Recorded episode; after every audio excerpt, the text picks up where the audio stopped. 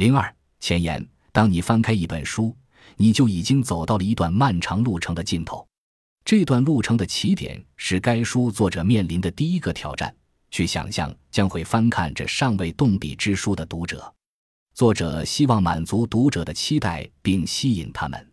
这本书将有一种论调、一个视角和一个贯穿始终的风格。它将是可被理解的。如果书中设定有人物角色，无论是简单的还是复杂的，无论是令人同情的还是引人反感的，作者都会将这些人物塑造的有血有肉，让他们融入角色，并保持其语言习惯。他们所说的话应当被放在引号中。人物思想和故事情节应当清晰可辨。当作者开始写作时，他可能会更加凸显故事元素。清晰可见的边界使旅途的路线更加明确。出版商与作者签订合同，出版商会进行市场调查，并权衡成本和风险以及潜在的利润和需求。出版商之前出版过书，深谙其道。这本书由匹配的编辑进行删改修饰。给出建议，有时会被编辑退回。这本书也很可能会在各类市场上进行宣传。在正式出版的几个月前，出版商会印刷、装订出第一批书。这些书会通过邮局或私人运营商安全传送，并公开展示在书店中。这本书无论是粗制滥造的，还是精心制作的；无论是一次性阅读的，还是持久耐看的，其销量最终都会缩小。印刷商将停止印刷，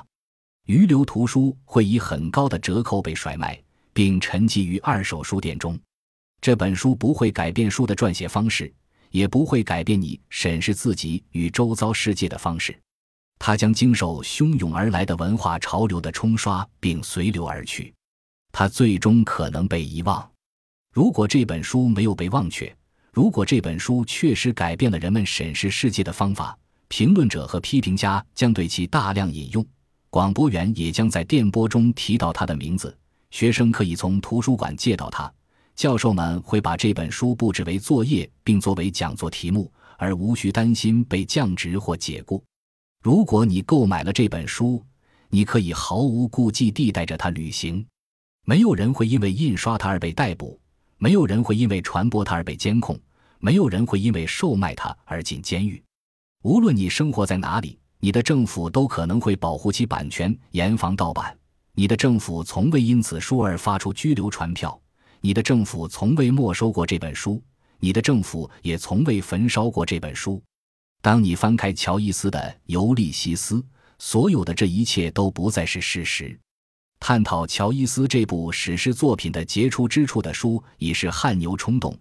以致我们忽视了尤利西斯本身的遭遇。学者们深入地探索这本小说纵横交错的隐喻之网、博物馆般的风格以及那直透人心的洞察力。然而，这些学术研究掩盖了《尤利西斯》遭受诽谤的原因。任何事情在《尤利西斯》中都可以被言说。这本书被视为英语文学，或许是全部语言文学中最伟大的小说之一。但因被指控淫秽而遭到大多数英语国家官方或非官方的禁止，超过十年之久。乔伊斯的小说具有强大的革新力量，这也是原因之一。《尤利西斯》不仅改变了在他之后一个世纪的文学走向，也改变了法律对文学的定义。本书是一本书的传记，它描绘了尤利西斯。从一九零六年灵感诞生到一战期间和之后，该书写作成型那段令人惊叹的发展历程。最初，《尤利西斯》是乔伊斯为一部短篇小说想出的点子。他将荷马史诗中英雄人物的名字与他在都柏林某个酩酊大醉的夜晚遇见的一个人相关联，从而有了这个故事。在后来的创作中，乔伊斯辗转于的里雅斯特、苏黎世和巴黎三地的十多所公寓，在笔记本。活页纸、零碎纸片上写下了那七百三十二页的《尤利西斯》。乔伊斯撰写《尤利西斯》的经历只是这个故事的一部分。《尤利西斯》最初连载在纽约的一本杂志上。他在邮递途中遭到监控，甚至其最有力的支持者——现代主义无可厚非的领头羊埃兹拉·庞德也曾对他进行审查。大多数人对尤利西斯的最初印象就是他的违法性。当他还是手稿时，其中一部分就在巴黎被烧毁；而在纽约，他在成书之前就被控告为淫秽作品。当包括伍尔夫在内的所有人都拒绝出版《尤利西斯》时，在巴黎经营一家小书店的美国侨民西尔维亚·比奇被乔伊斯的惨痛经历所触动，投资出版了《尤利西斯》。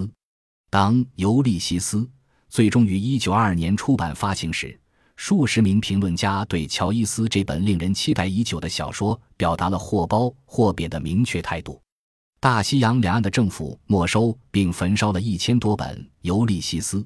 因为乔伊斯这本蓝色装帧的大部头小说几乎一上市就被英美两国政府所禁止，其他国家也紧跟其后。在十年间，《尤利西斯》成了地下流传的轰动之作，它是一份文学走私物。阅读它的仅有机会是从盗版商那里买一本盗版书，或在海关眼皮底下将它走私入境。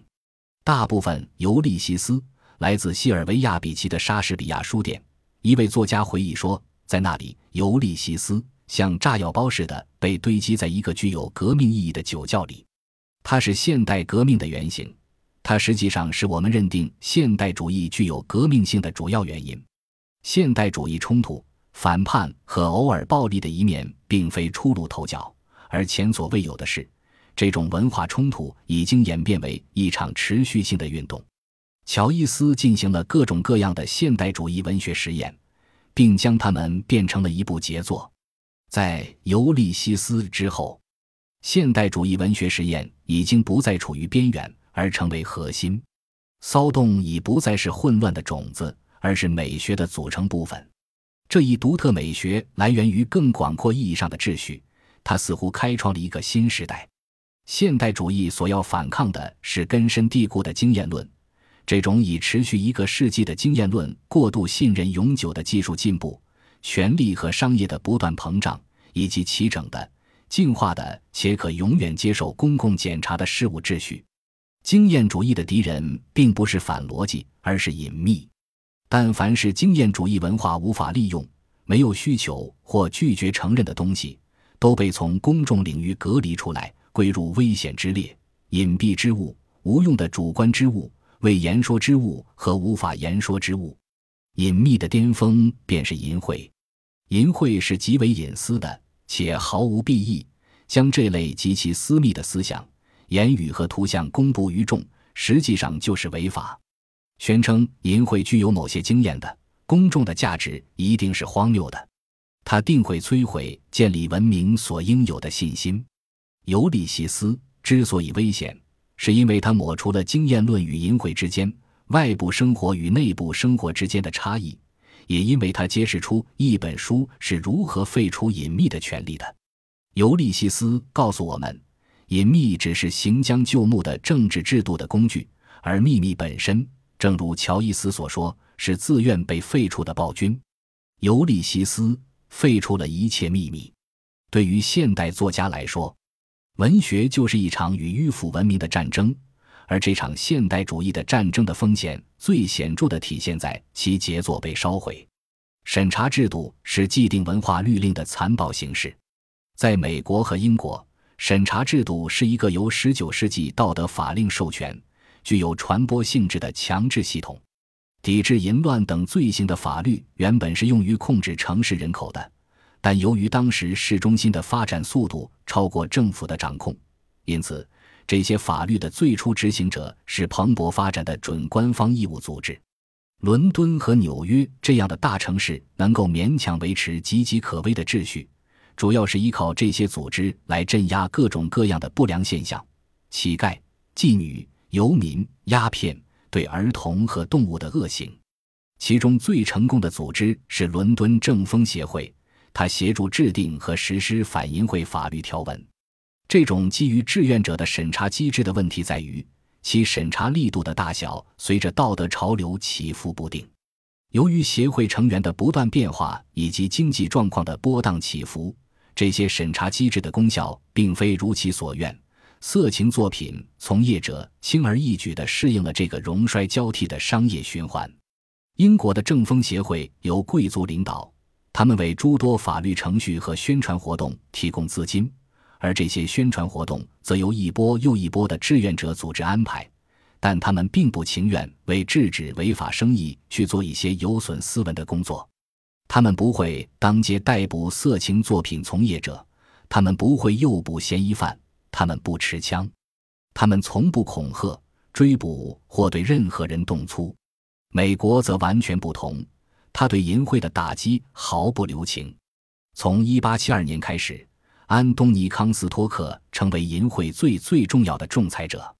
至一九一五年逝世为止，他对艺术准则的管控长达四十年，这使他成为一个符号，一个文化秩序的化身。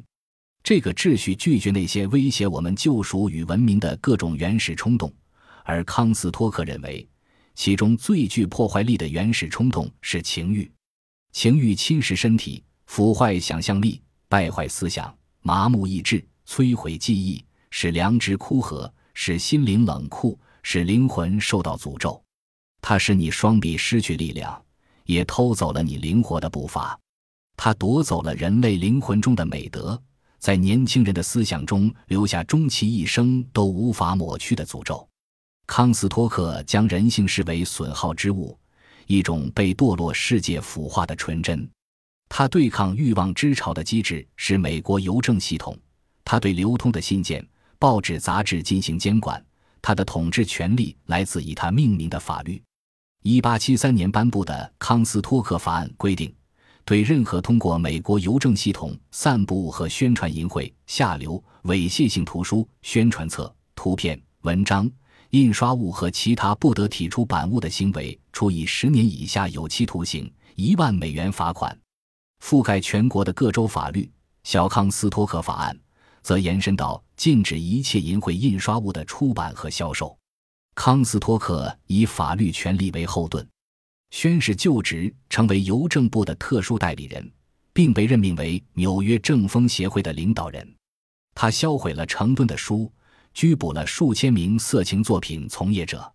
到二十世纪十年代，他一直留着浓密的络腮胡，这具有双重目的：一是追溯古老时代的价值观。二是遮盖某个色情作品从业者在他脸上留下的刀疤，康斯托克说：“你必须像捕捉老鼠一样去逮捕这些人，毫不留情。”康斯托克是上帝和国家的工具，是保护脆弱市民不受外来影响的卫士，是遏制原始冲动的严格律令，瓦解所有实验行为的拥护者。换句话说，他和他的组织代表了现代主义所反对的事物。一九一五年，康斯托克的接班人约翰·萨姆纳接管了纽约政风协会，大小出版商都开始自觉地将手稿上交，接受协会的审查。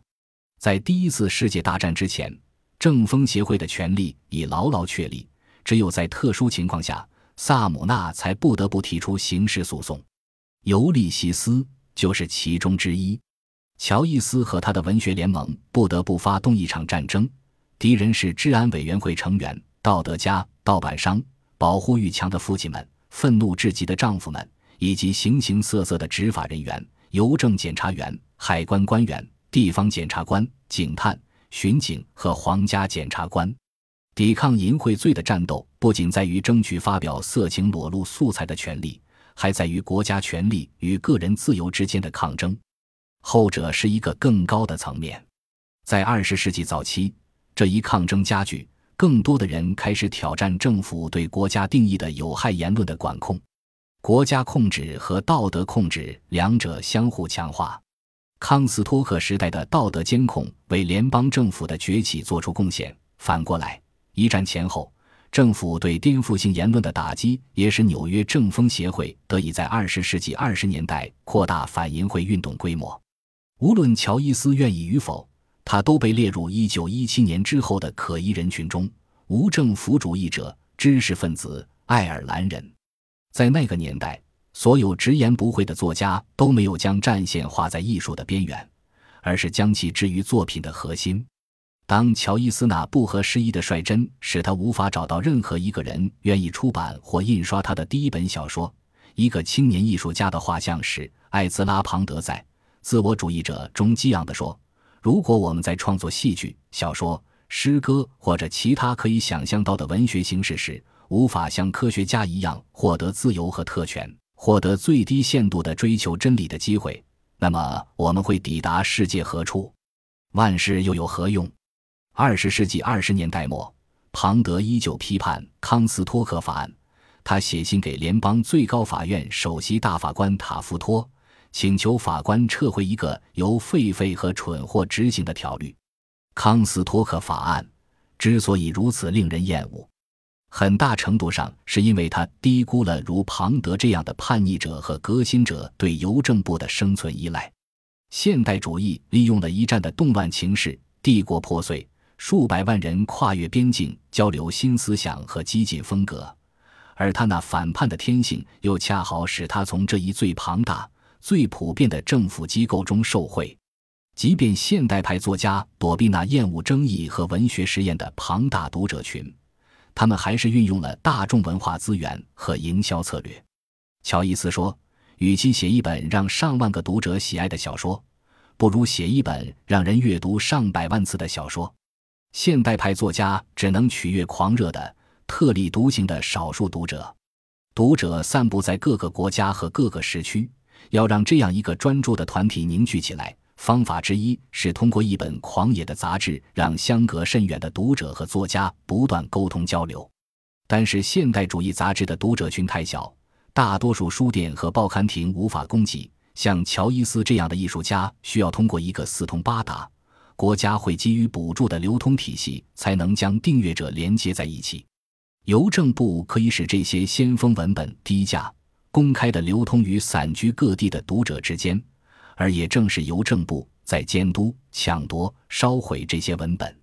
早在《尤利西斯》出版前几年，乔伊斯作品中令人啧舌的内容就引起了争议。我们如今将《尤利西斯》看成一本巨著，但最初它是以连载形式进入大众视野的。他连载在纽约一份名为《小评论》的现代派杂志上，这份杂志是难得一见的华尔街资本与格林尼治村的波西米亚文人的联合产物。《小评论》是玛格丽特·安德森的劳动结晶。这位放浪不羁的芝加哥人与伴侣简·西普搬进了格林尼治村，创办了这样一份致力于艺术和无政府主义、狂喜和反抗的杂志。然而，他们对于冲突和公众活动的热爱激怒了他们的主要赞助人，即庞德的朋友约翰·奎因。奎因是个脾气暴躁的华尔街律师，一个坚定的单身主义者，或许是二十世纪前十年乃至前二十年美国最重要的现代艺术收藏家。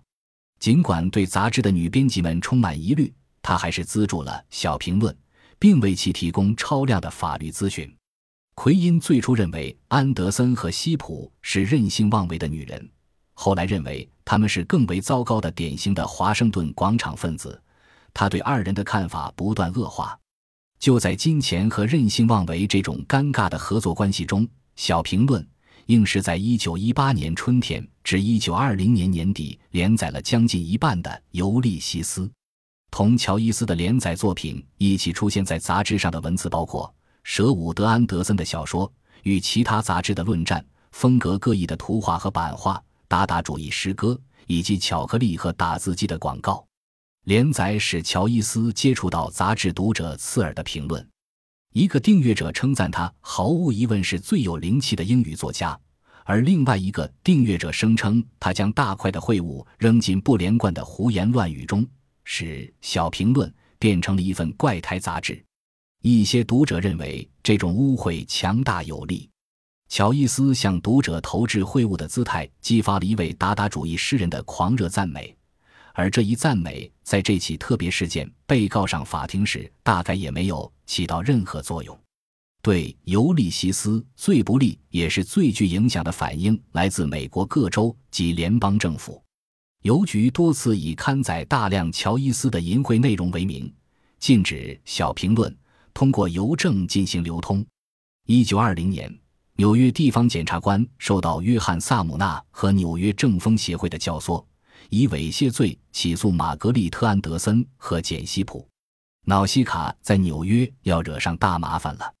乔伊斯在听闻这章被起诉后，在信中这样对朋友写道。而在纽约风波过后，乔伊斯打算将这一章写得更加淫秽，并且接下来的两章也会更加淫秽。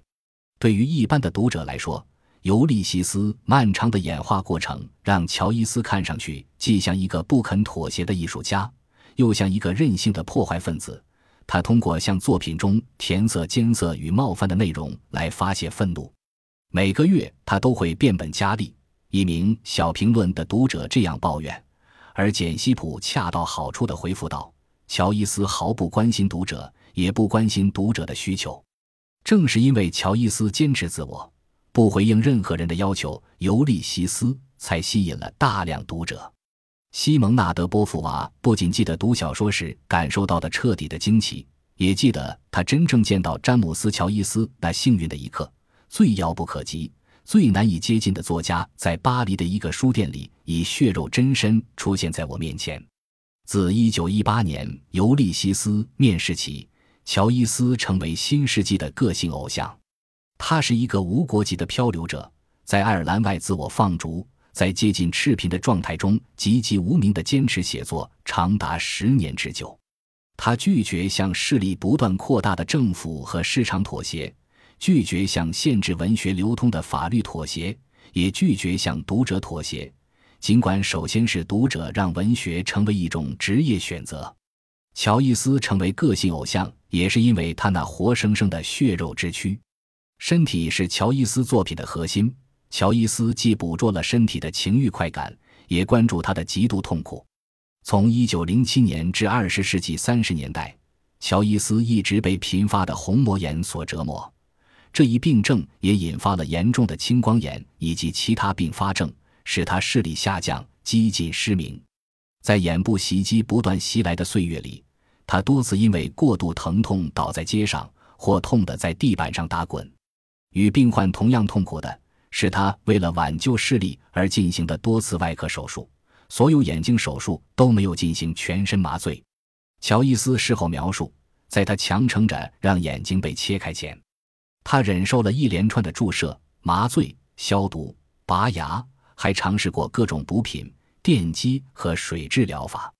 从1917年起，乔伊斯不得不思考是否下一次发作或下一个手术就会结束他的写作生涯。鉴于其严峻的健康状况以及微弱的视力，乔伊斯既英勇又可怜，既无法触及又非常人性。乔伊斯戴着眼罩，手术后眼睛上裹着绷带，用厚厚的眼镜和放大镜阅读，这些形象都使他有了盲人先知的光晕，如同二十世纪的荷马或米尔顿。疾病带走了视觉世界，却带给他一种他人无法察觉的深刻体验。欧内斯特·海明威曾经被他儿子的手指甲轻微刮伤了眼睛，之后写信给乔伊斯说：“眼睛疼得要命，这十天中我体会到了一丁点你的感受。”乔伊斯的生活原本可能如同康斯托克预期的一般惨不忍睹，而乔伊斯的任性甚至鼓舞了那些对他作品不熟悉的人，让他们开始将现代的个体性视为一种破坏性力量，旷日持久地。不屈不挠地抵抗着无法抗拒之力，尤利西斯将这种韧性转化为艺术。他读起来像一个绝望的、挚爱的辛苦结晶，一本透过厚厚的镜片传递神秘洞察力的著作，一场被苦难和无聊所困扰的欲望和回忆的游行。这是一本关于激情与艰辛的著作，一个脆弱又倔强的产物。这本书的作者，即便躺在医院的病床上。即便眼睛上裹着绷带，也会摸到枕头下的笔记本，摸索着用铅笔写下一段段笔记，以便他在可以看见时将这些字句插入手稿中。难怪说，乔伊斯的小说探索的是内心世界，除了家庭，那是他的全部。经年累月，乔伊斯对他写作技艺的无限投入，让他成为现代主义的完美艺术家，而不是单纯的破坏分子。一个人不会仅仅为了激怒他人而历尽艰辛的写作，但激怒他人是无法避免的。有关乔伊斯和尤利西斯的一些事激起了不理性的敌意。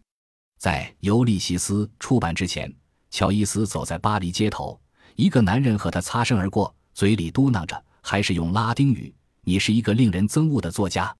愤怒并未平息。一九三一年，法国驻美大使诗人保罗·克洛代尔放任《尤利西斯》的盗版书，并且声称乔伊斯的小说充满了污秽的亵渎神明的内容。你能感受到一个叛教者所有的憎恶，而且此书作者确实极度缺乏才能。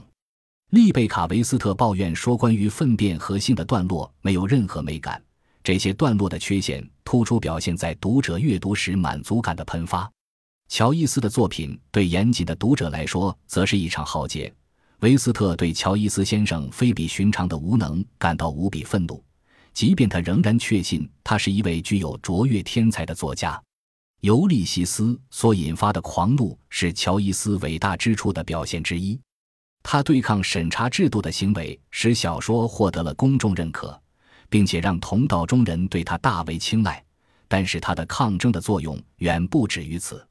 围绕尤利西斯的官司，一九二一年在纽约市警察法院，一九三三年在美国地方法院，一九三四年在美国巡回上诉法院，迅速将一个标准的先锋运动倡导者变成全部艺术的代言人，变成一个抵抗当权者压迫的创造力的象征。尤利西斯。为艺术铲平了所有障碍，要求艺术形式、风格和内容享有毫无约束的自由。文学要如同被第一修正案所保护的一切政治言论一样具有政治自由。如果只是因为我们讲述了真实的自己，我们的自由便被即刻夺走，那么这还叫什么自由？如果我们连《尤利西斯》都不能出版、不能阅读，那么我们还能干什么？乔伊斯对绝对自由的要求，使他在艺术圈获得了特殊的地位，甚至在对他作品意见不一的人群里也是如此。一九二七年，当西尔维亚比奇正式开展抗议盗版《尤利西斯》的活动时，来自世界各地的一百六十七名作家签名支持，叶芝帮助乔伊斯在战争期间得到政府资助。T.S. 艾略特扶持乔伊斯在伦敦文学界立足。海明威帮助西尔维亚·比奇向美国走私第一版《尤利西斯》。瑟缪尔·贝克特在乔伊斯无法看清东西时，根据他的口述做记录。F. 斯格特菲茨杰拉德提议为乔伊斯跳窗以示抗议。在世事艰难之时，包括洛克菲勒在内的许多捐助者帮助了乔伊斯。约翰·奎因购买了乔伊斯的手稿，出于对乔伊斯的忠诚。即便他早已发誓要摆脱华盛顿的骗子编辑们，他还是与小评论纠缠不清，并陷入了与其有关的法律纠葛中。乔伊斯最重要的赞助人是一位名叫哈利亚特维弗的拘谨的伦敦老处女，她对乔伊斯的无私奉献让伦敦人以及他那虔诚的家族都百思不解。维弗小姐，所有人都这样叫她，在乔伊斯写《尤利西斯》。期间以及成书后，直到他去世，都一直给予他资助。乔伊斯后来承认，西尔维亚·比奇将他人生最美好的年华奉献给了他和他的小说《尤利西斯》的一个反讽之处在于，当他以保护女性读者的脆弱情感之名被禁时，其问世却正是得益于几位女性。从某种意义上说，他被一位女性激发出灵感，被一位女性资助，被两位女性连载。被一位女性出版发行。二十世纪二十年代，西尔维亚·比奇第十一次印刷《尤利西斯》，这也帮助莎士比亚书店成为垮掉的一代流亡者的大本营。这本书持久不衰的吸引力，将诱使大量的美国出版商发动一场合法权之战。这不过是时间问题。一九三一年，雄心勃勃的纽约出版商贝内特瑟夫渴望出版这本高风险的。引人注目的小说，以使他的新公司兰登书屋一跃而起。瑟夫与理想主义的律师莫里斯·厄恩斯特合作，这位律师也是美国公民自由协会的建立者。他们在德高望重的美国联邦法官，如修订了现代法律的勒尼德·汉德以及修订了猥亵法的约翰·伍尔西面前为尤利西斯辩护。所有的一切，艺术家、读者、赞助人。出版业以及法律都进行了一番转型，使得现代主义成为主流。兰登书屋这样的出版商将现代主义视为一个人人可享的、无关教育背景的宝库，廉价图书理应是一种民主的文化渗透。但《尤利西斯》的营销策略是一宗联邦法院的案件，它的合法性高于其可读性，这是现代主义陷入僵局的形象。乔伊斯的小说代表了一场为自由而进行的斗争，而不是一座高雅文化的竣工纪念碑。一九三三年秋天，《尤利西斯》一案送到乌尔西法官面前时，纳粹焚书仅发生在四个月前。这就是拥有《尤利西斯》，即使不阅读，也不是一个懒散姿态的原因。在二十世纪三十年代的不祥氛围下，乌尔西的决策远不只是让一本书合法化，他将一场文化反叛演变成公民德行。《尤利西斯》。从文学炸药演变成现代经典的革命历程，反映了现代主义在美国确立的微观史学。尤利西斯的出版史提醒我们，乔伊斯作品艰难晦涩的一面，也正是其解放人心的一面。尤利西斯宣示了他在超越文体传统和政府审查方面的相似之处：形式自由和内容自由是交相辉映的。人们在日常一天中真实的说话方式和思考内容成了艺术的内容，这看起来很不起眼，但一旦想到在这之前将我们的生活完整记录并以书面形式发行是违法的，这就不再是一件不起眼的事情了。乔伊斯之前的小说家认为，用礼仪的面纱分离虚构世界与现实世界是天经地义的，写作意味着要接受这样一个事实。人类的全部经验是无法言说的，乔伊斯却无话不说。一九三四年，《尤利西斯》被合法化并在美国出版时，艺术似乎已经没有任何局限。这就好像是堆放在莎士比亚书店的炸药爆破了不可言说性本身。为出版《尤利西斯》而做的斗争从来没有被完整讲述，尽管一些学者，包括杰克逊布莱尔、瑞秋波特、大卫威尔。卡梅罗·卡塞多和玛丽莎·安妮·帕格纳塔罗已经探究过一些臭名昭著的片段，我从他们那些重要的研究中受益匪浅。例如，约瑟夫·凯利的著作《我们的乔伊斯》中关于尤利西斯的审判那一章颇具启发性；保罗·万德姆的《乔伊斯和审查制度》是关于这一主题唯一的研究著述。尽管万德姆的著作是一个论证而不是讲述故事，万德姆主要论述乔伊斯对文本的后期修订以及之后的批评策略，而围绕尤利西斯的事件以及造就这个事件的人则被放到了次要地位。一些学术文章和专注的章节考察了尤利西斯的审查在乔伊斯的职业生涯、淫秽行为的历史以及现代主义的发展中扮演的角色。然而。关于这本书本身的故事，一直以来都只是匆匆一瞥。四部重要的传记从不同角度记录了部分乔伊斯的审查事迹。简·林德戴尔和玛丽·尼克尔森写了一部重要的哈利亚特·维夫的传记《亲爱的维夫小姐》，其中按时间顺序记录了维夫在伦敦被乔伊斯审查事件牵连的事情。诺尔莱利费奇的著作《西尔维亚比奇和垮掉的一代》。再次记录了比奇为出版《尤利西斯》所做的艰辛工作和他同严苛的作者打交道的经历。比奥里德所著的约翰·奎因的传记《来自纽约的男人》，记录了乔伊斯在纽约遇到的难题，以及奎因为乔伊斯的小说寻找出版商的艰辛历程。尽管这些传记记录了诸多细节，但对于乔伊斯这本书本身，他们只提供了非常有限的视角。例如。奎因和比奇几乎与第二次审判没有什么关系，而维福则和第一次审判没有关系。